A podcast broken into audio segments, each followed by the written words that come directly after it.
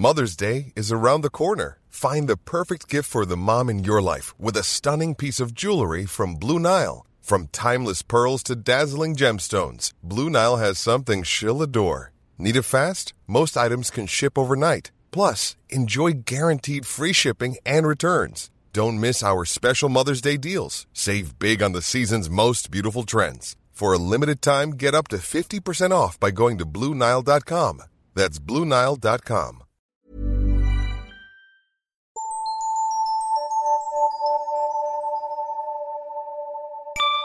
Bonjour à tous et à toutes, c'est Jennifer Padjemi. Bienvenue dans cet épisode spécial hors série de Miroir Miroir en partenariat avec la fondation Ronald McDonald, enregistré dans l'une des maisons des parents à Villejuif. Avant de vous agacer et de vous dire que vous n'écouterez pas cet épisode, je dois vous dire que moi aussi, j'ai eu mes appréhensions avant d'accepter de le faire. Mais c'est avant de comprendre la nécessité de ces maisons pour les parents qui ont des enfants lourdement malades et qui n'ont pas forcément les moyens de payer un hébergement, souvent des hôtels, à côté des hôpitaux qui les prend en charge. Je vous invite donc à m'accompagner découvrir cette maison des parents où j'ai passé une journée chargée en émotions.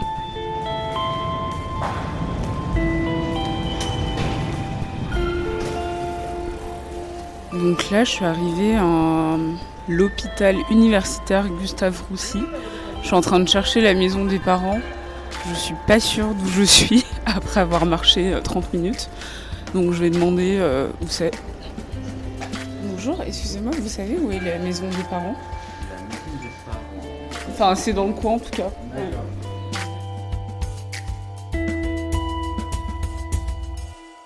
La maison des parents où je suis allée est celle qui se situe à Villejuif et accueille des familles dont les enfants sont atteints de cancer. J'avais envie d'en savoir un peu plus sur le rapport à son corps qu'on pouvait avoir quand on est parent et qu'on s'oublie un peu, parce que le reste devient le cadet de nos soucis. C'est sans doute l'une des expériences pro les plus difficiles qu'il m'ait été donné de réaliser, parce que c'est un sujet pas évident, mais j'ai constaté que ça faisait aussi du bien à certains parents de se confier et d'admettre que oui, ils avaient pu faire l'impasse sur leur apparence, sur leur corps, sur eux-mêmes tout simplement, parce qu'ils se sentaient une responsabilité auprès de leur enfant. Marie-Christine, la directrice de la maison qui y travaille depuis plus de 30 ans, m'explique ce que cet établissement représente pour les parents et leurs enfants, avec quelques anecdotes pour des enfants atteints de cancer dont l'apparence change petit à petit. L'Institut Gustave Roussy et sa pédiatrie ayant une réputation internationale sur le traitement des tumeurs solides du cancer de l'enfant, accueille des enfants qui ont pour la grande majorité déjà été traités dans les hôpitaux de proximité, en France ou à l'étranger. Et compte tenu la résistance au traitement traditionnel ou l'échec thérapeutique tout simplement, viennent pour la mise en place de traitements palliatifs. Ça explique donc ces deux points qui nous caractérisent ici. La première, c'est qu'on a un rayonnement international également, donc plus de 40% des familles sont des familles qui viennent des quatre coins du monde. Le deuxième, c'est que forcément le taux de mortalité est relativement élevé puisque ce sont des enfants qui sont encore une fois dans des situations très complexes, euh, surtout pour les familles qui viennent de très très loin. Alors ici, euh, cette maison, elle peut accueillir 20 euh, familles. Donc on a 20 chambres avec des salles de bain, des chambres de taille différentes pour accueillir des familles de composition différentes. L'idée étant, c'est pas seulement papa et maman qu'on veut réunir autour de l'enfant malade, c'est toute sa famille parce qu'on sait sur le plan psychologique, que le fait d'être entouré par les gens euh, de son quotidien et qu'on aime, de son environnement euh, familial traditionnel ou amical traditionnel, ben, ça donne envie de se battre euh, plus facilement. Bon, à la chimio, on perd ses cheveux, on est malade, on a des fortes fièvres, on n'a plus d'appétit, on ne ressent plus le goût des aliments, etc. Et puis, ben, très précisément, ben, son corps change, son physique se modifie. Alors c'est vrai qu'en fonction des tranches d'âge, ben, ça a une incidence plus importante qu'une autre. On va dire chez les préados et les ados, ben, ne serait-ce que la perte des cheveux, c'est en soi presque plus catastrophique pour les enfants que d'avoir un cancer. Donc ça explique en quoi ben, justement l'image est importante et on va faire en sorte de conserver cette image.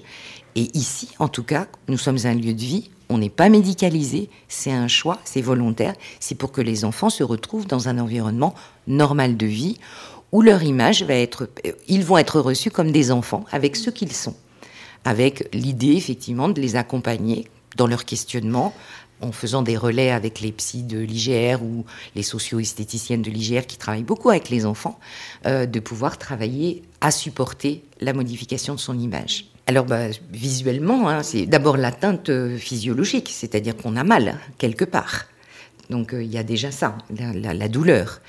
Après, c'est les effets des traitements ce qu'ils vont euh, occasionner sur le plan physique. Et ça, ça se fait petit à petit. Donc déjà, il y a l'acceptation de la maladie, ce qui n'est pas simple. C'est parce qu'on va sortir du cadre normal de vie. On va plus à l'école, on n'est plus à la maison, on est dans un hôpital, on est quand même éloigné d'un cadre normal de vie. Tout ça, ça a un impact. Alors forcément, le physique et les atteintes physiques ben, sont visibles. Ici, ce qui était très intéressant, quand je suis arrivée dans les premières années, tous les enfants portaient des perruques la quasi-totalité. Aujourd'hui, il n'y a plus un enfant qui met une perruque, même chez les ados et les pré-ados.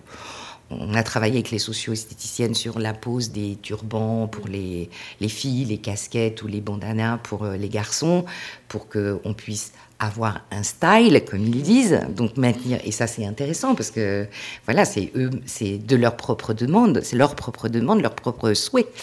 Donc ça, c'est quelque chose d'important. Mais ce qui est important, c'est que notamment dans ce lieu-là, ici, tout le monde est là pour la même raison. Et donc, les, perruques, c'est très bien, sauf que ça gratte, ça tient chaud, que c'est pas habituel. Malgré tout, j'ai le souvenir d'une jeune euh, fille de 15 ans qui avait des cheveux euh, jusque derrière les genoux et qui les avait coupés et avait fait confectionner avec ses propres cheveux sa perruque. Donc on pouvait imaginer, voilà. Mais même ça, c'était inconfortable pour elle.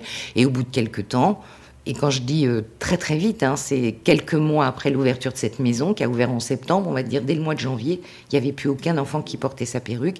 Et ça fait des années que j'ai pas entendu une maman ou un papa me dire est-ce que vous connaissez quelqu'un qui pourrait euh, organiser quelque chose pour euh, avoir une perruque, comment ça, combien ça coûte, etc. Plus du tout. C'est pour dire que le fait d'être dans un lieu qui est attentif à l'image aussi, et qui respecte l'image et qui respecte la modification du corps dans le contexte euh, dans lequel sont les enfants, ben ça aide à supporter l'insupportable parfois. Petite visite de la maison initiée par Marie-Christine, la directrice de la maison, et Emre, son adjointe, qui va bientôt la remplacer. Alors, on va commencer par euh, le rez-de-chaussée.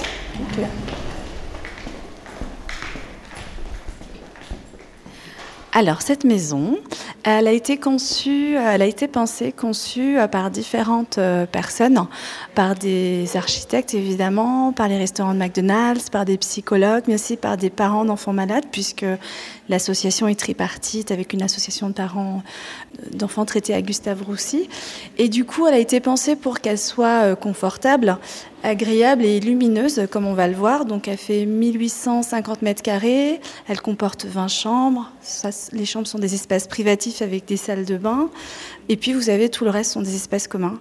Là, la salle de jeu, ben, assez classique, avec des canapés, une télé, des tables, des jeux de société, des jeux d'imitation, des jeux symboliques. Euh, voilà, donc euh, c'est un lieu très investi par les enfants.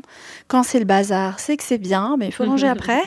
Et quand la télé est allumée aussi, qu'il n'y a personne pour regarder devant, c'est bon signe, c'est qu'on s'est approprié les lieux comme à la maison, on laisse la télé allumée. Euh, voilà, on peut faire une bataille de polochon, faire une sieste, faire du yoga.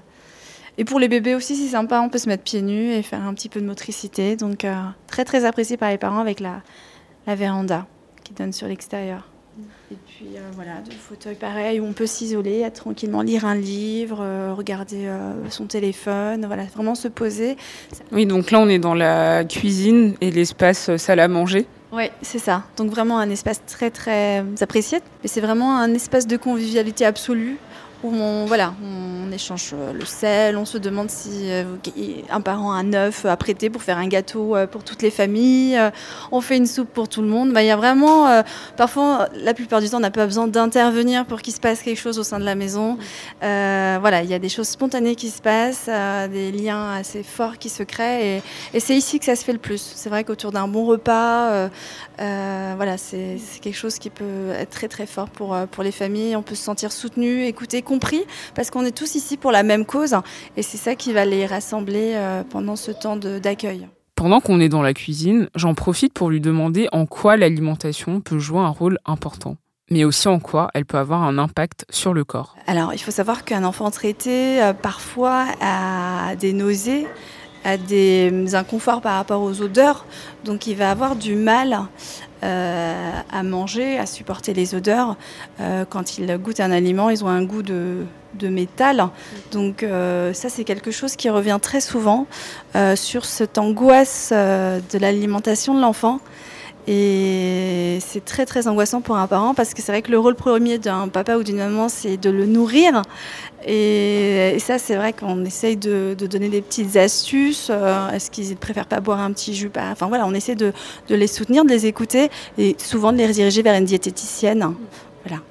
Après, l'équilibre alimentaire, il va se faire autour des goûts de l'enfant. Moi, j'ai le souvenir d'une petite fille euh, qui, le matin, euh, mangeait du pâté au poivre qu'elle trempait dans son chocolat parce que c'était des saveurs qu'elle ressentait. Non, mais c'est, elle l'aurait certainement pas fait avant et elle a certainement arrêté de le faire très vite parce que je suis pas sûre au niveau du goût.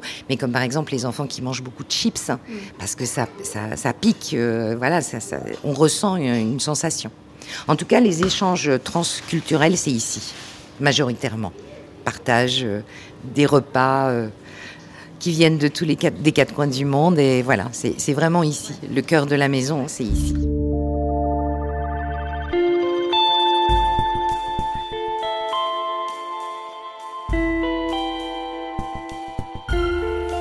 Ils n'ont pas besoin de s'adapter à cette nouvelle vie, c'est cette nouvelle façon de vivre qui va leur imposer ce qu'ils pensent être des choix. Et ça, c'est très différent. Ça veut dire qu'il y a des familles qui vont perdre le goût de manger et comme des familles qui vont avoir des attitudes presque boulimiques ou alors tellement déstructurées qu'effectivement elles peuvent prendre du poids. Comme on vous l'a dit, nous, notre inquiétude et notre souci, euh, c'est vraiment de prendre soin des familles et c'est au regard de ce que ce qu'on peut nous dire et nous témoigner les enfants eux-mêmes. Je me souviens d'un petit garçon un jour qui vient me voir, il me dit, tu sais, c'est de ma faute si maman elle est triste, parce qu'en plus elle est moche. Avant, elle se maquillait, elle se mettait des jolies robes, etc. Donc, il nous alerte sur le fait qu'il y a un changement et que ce changement, il est à cause d'eux. Donc, faut pas les faire culpabiliser. Ils ont assez à, payer de, supporter cette maladie. Donc, associer les parents et de dire, voilà, quand vous vous comportez comme ça, quelles sont les incidences que ça peut avoir, parce qu'on dit toujours, hein, les enfants, ils ont des petites antennes cachées, on ne sait pas trop où, mais ils savent bien si on a le cœur brisé ou pas, même si on sourit. Ça, ils savent. Et donc, nous, notre mission, c'est d'alerter les familles, de leur dire qu'il faut maintenir, euh, autant que faire se peut, la vie assez habituelle prendre soin de soi, c'est prendre soin de l'autre. Si on ne s'alimente pas correctement, on va s'épuiser, on va se fatiguer. Et quand on est auprès de son enfant, on n'a pas l'énergie de jouer avec lui, alors que l'enfant, de quoi il a envie D'avoir un parent qui continue à jouer et à faire des choses. Si c'est un parent qui est complètement épuisé parce que mauvaise alimentation, mauvais rythme de vie, ben ça va pas. C'est valable tout ça aussi pour le sommeil, par exemple. Astrid a quitté le Burkina Faso, son mari et ses deux autres enfants pour venir en France soigner sa fille de 12 ans, atteinte d'un cancer lourd. Elle craque devant moi quand on évoque la question de l'image, car elle-même ne se reconnaît plus. En fait, je suis arrivée à la maison des parents euh, parce qu'il y a mon enfant malade et qui est suivi à l'Institut Gustave Roussy. Vu que nous venons de l'étranger, euh, voilà, on est là. Euh, pour pouvoir faire les soins facilement. Ben, en fait, à, ce âge, j'ai vu euh, ce qui arrive euh, avec les traitements et tout. C'est difficile pour elle, je le sens, parce que là, elle n'est pas habituée à ne pas avoir de cheveux. Les cheveux sont complètement tombés et du coup, elle refusait de sortir euh, de sa chambre à l'hôpital. Mais bon, heureusement, elle a repris confiance. Mais je sens que voilà, euh, c'est difficile pour elle et bon, elle, elle prend plus soin d'elle comme elle le faisait avant. C'est vraiment très difficile pour moi euh, quand je voyais l'apparence de l'enfant avant et maintenant, euh, ça fait quand même une grande différence. Mais j'essaie de discuter avec elle.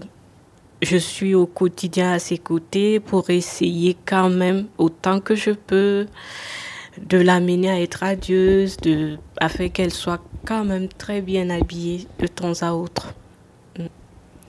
C'est très difficile pour moi parce que là, pour quelqu'un qui m'a connu de par le passé, maintenant ça fait deux personnes différentes.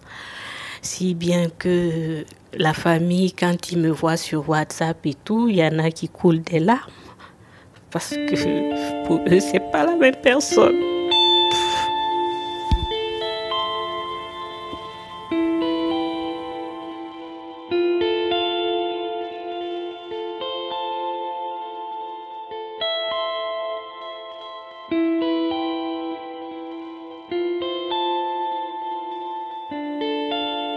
Nadia est la socio-esthéticienne de l'établissement et prodigue des soins pour le visage, qui sont bien plus que ça, à des parents qui n'ont pas pris un moment uniquement pour eux depuis des semaines, des mois ou des années pour certains. Ce soin est un moment de détente qui leur permet de penser à autre chose plutôt qu'à la maladie de leur enfant, l'espace d'une heure. Euh, je suis euh, à la maison des parents depuis à peu près une dizaine d'années. Alors les parents, euh, quand ils arrivent la première fois à la maison des parents, ils sont en état de choc.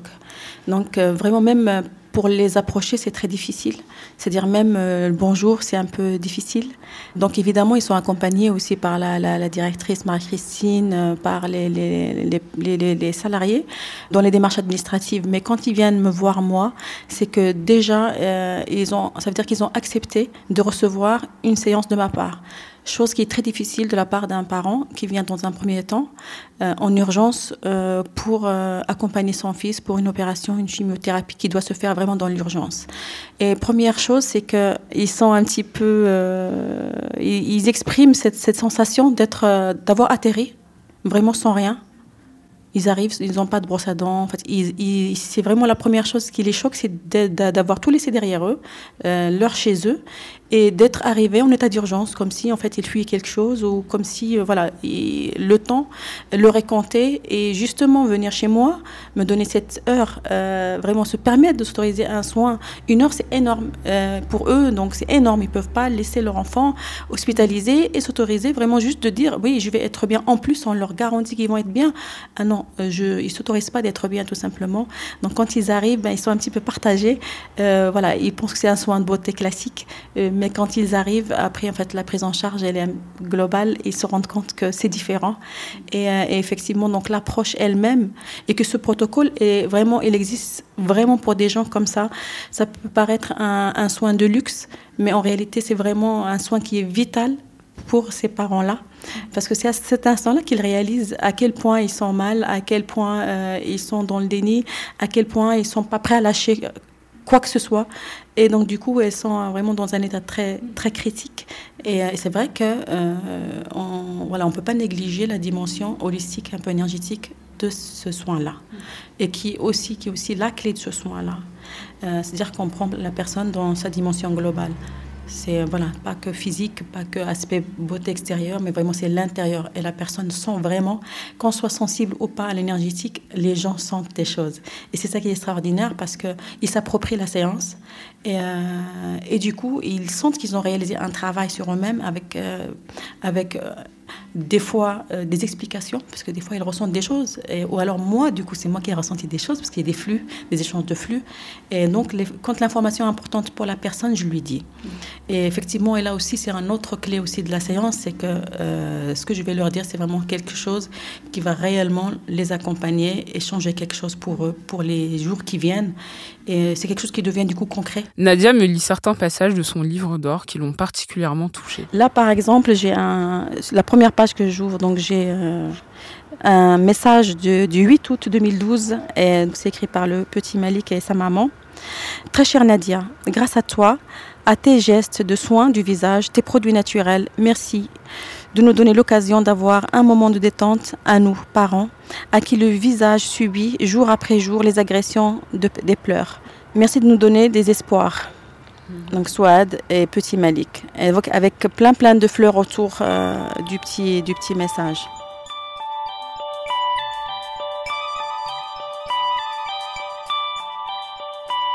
Karine et Sébastien sont les parents de Lucie, 8 ans, atteinte d'une tumeur au cerveau qui l'a retranchée dans les murs de l'hôpital pour des opérations lourdes. Leur vie a basculé depuis la maladie de leur fille et ce rapport au corps est omniprésent, se traduisant de différentes manières, d'autant plus que le père est coach sportif. On ne sait pas où on va, on a peur de perdre notre petite, on a peur de la retrouver différente. Elle est déjà différente, mais elle reste encore... Euh, les, chirurgiens l'ont épargnée au maximum. Euh, comme c'est cérébral, euh, c'est complexe parce que ça touche à, à l'état d'esprit, à la façon de raisonner, à la façon de, se comporter, à la façon de tout. Et comme nous, c'est une petite qui est, qui est particulièrement joyeuse, qui est un bout en train, qui est un petit clown et qui était toujours, euh, c'est notre petite assistante sociale de la famille. là, le fait que ce soit tout centré sur elle, ça lui fait du mal. Euh, elle est triste, elle trouve ça injuste, elle trouve ça inadmissible. Et ce qui est le cas, mais malheureusement, on peut rien faire pour changer ça. C'est ce qui est le plus dur dans cette maladie, c'est ce qu'on ressent en fait. Euh, j'ai réduit mes séances d'entraînement parce que moi, je faisais du sport tous les jours. Donc la force, c'est d'admettre que quand on est à l'hôpital, on est assis et on doit rester dans la chambre avec elle parce que c'est le minimum. Moi, la position assise, c'est quelque chose que je déteste parce que ça me fait mal partout. Déjà. Après, euh, oui, y a, ce qui est super avec la maison McDo, c'est qu'on a accès à une salle de sport. Mais une vraie salle de sport avec euh, des cours de boxe, avec euh, de la musculation, tout ce qui est remise en forme, etc.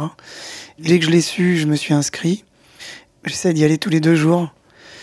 Et puis je monte les marches aussi des neuf étages de l'IGR à pied, soit en marchant, soit en courant psychologiquement, ça vide la tête, ça fait du bien, ça permet de se dire qu'on n'est pas euh, sédentaire, parce que le fait d'être enfermé en, chambre stérile, on, est, on devient sédentaire.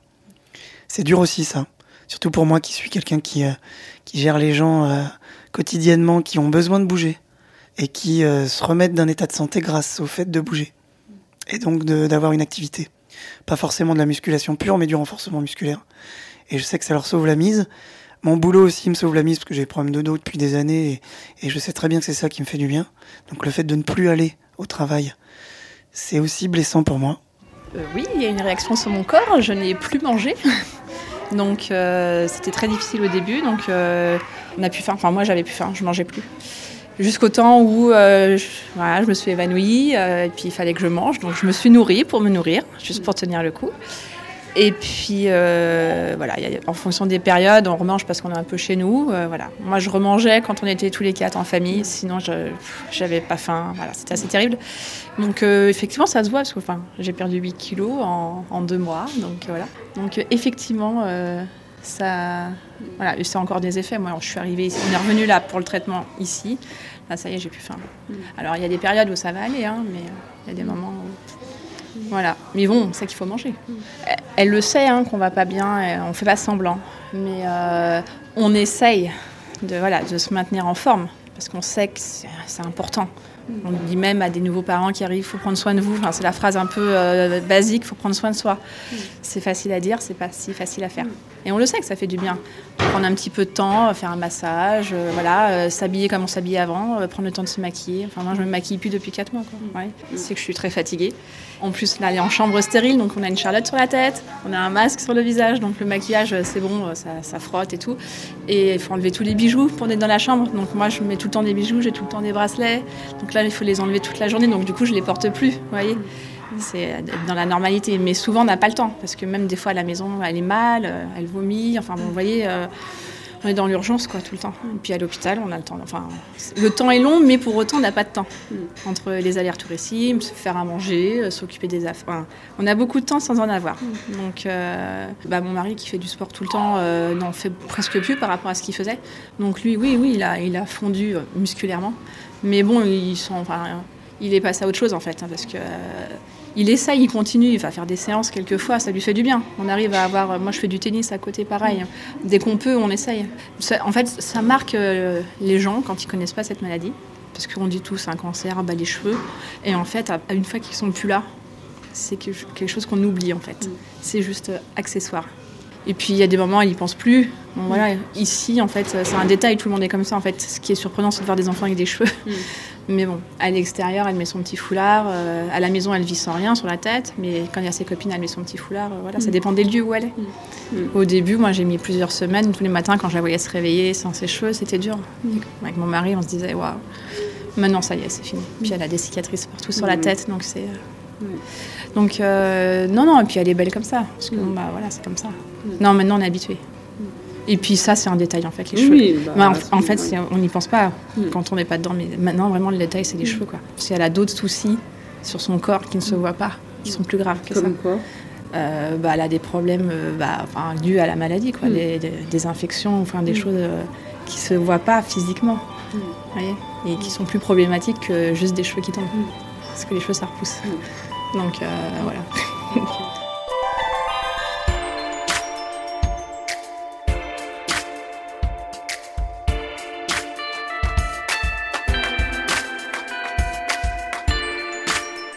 Soit sous médicaments, elle le sait, que ses grands-parents soient tristes. Oui, ça lui fait forcément du mal en plus. Elle nous a plusieurs, moi plusieurs fois, elle m'a dit, mon corps il est méchant. Pourquoi il fait ça? Il a fallu lui faire comprendre que son corps il n'était pas méchant, que son corps c'était sa façon d'être et sa façon de vivre, et que c'était grâce à lui qu'elle allait survivre, qu'elle se réapproprie son corps, lui faire comprendre que la maladie c'était pas son corps, que c'était une maladie qui s'était insérée dans son corps, mais que son corps, il allait lutter contre ça.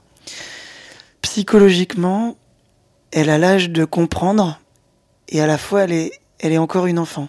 Elle croit encore au Père Noël, je crois. Elle croit encore à la petite souris. À côté de ça, elle n'a pas de croyance euh, de religion, mais elle croit en son doudou lapin. Donc c'est Dieu lapin.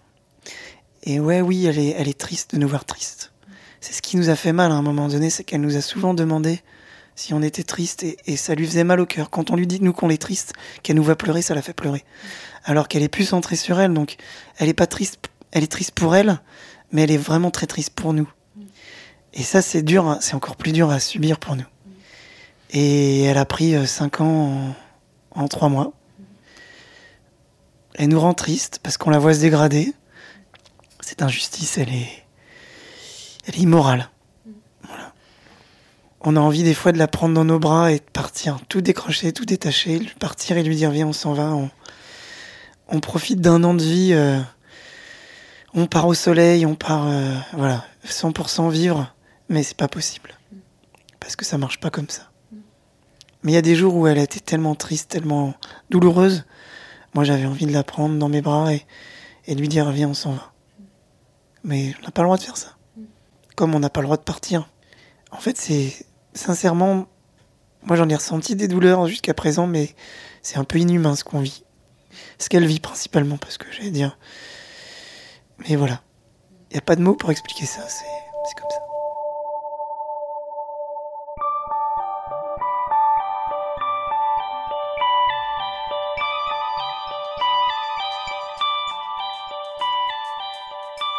Comme on a pu l'entendre, dans cette épreuve de la maladie, le corps apparaît comme cet élément qui fait souffrir la personne malade, dans ce cas les enfants parfois préados, parfois en pleine adolescence, et qui commencent à développer ce regard sur leur apparence changeante, en raison de la perte de cheveux ou des cicatrices dues aux nombreuses opérations. C'est aussi pour les parents un corps qui maigrit, qui change, qui se fatigue à cause des allers-retours incessants à l'hôpital et la peur de perdre son enfant se regarder dans un miroir, s'alimenter correctement, faire du sport, se maquiller deviennent des activités normalement simples, impossibles à faire par manque de temps ou d'envie. Pourtant, prendre ces moments peuvent tout changer et aider ses parents à reprendre le contrôle de cette maladie qui touche injustement leurs enfants et à sortir de cet état de détresse. Merci beaucoup aux familles d'avoir accepté de témoigner si ouvertement et pour continuer à découvrir le projet de la Fondation Ronald McDonald, retrouvez d'autres épisodes sur le podcast Dans la maison des parents tout au long du mois de septembre. Quant à moi, je vous retrouve à la rentrée. Binge. Hey, it's Danny Pellegrino from Everything Iconic. Ready to upgrade your style game without blowing your budget? Check out Quince. They've got all the good stuff shirts and polos, activewear, and fine leather goods, all at 50 to 80% less than other high end brands. And the best part? They're all about safe, ethical, and responsible manufacturing. Get that luxury vibe without the luxury price tag. Hit up quince.com slash upgrade for free shipping and 365 day returns on your next order. That's quince.com slash upgrade.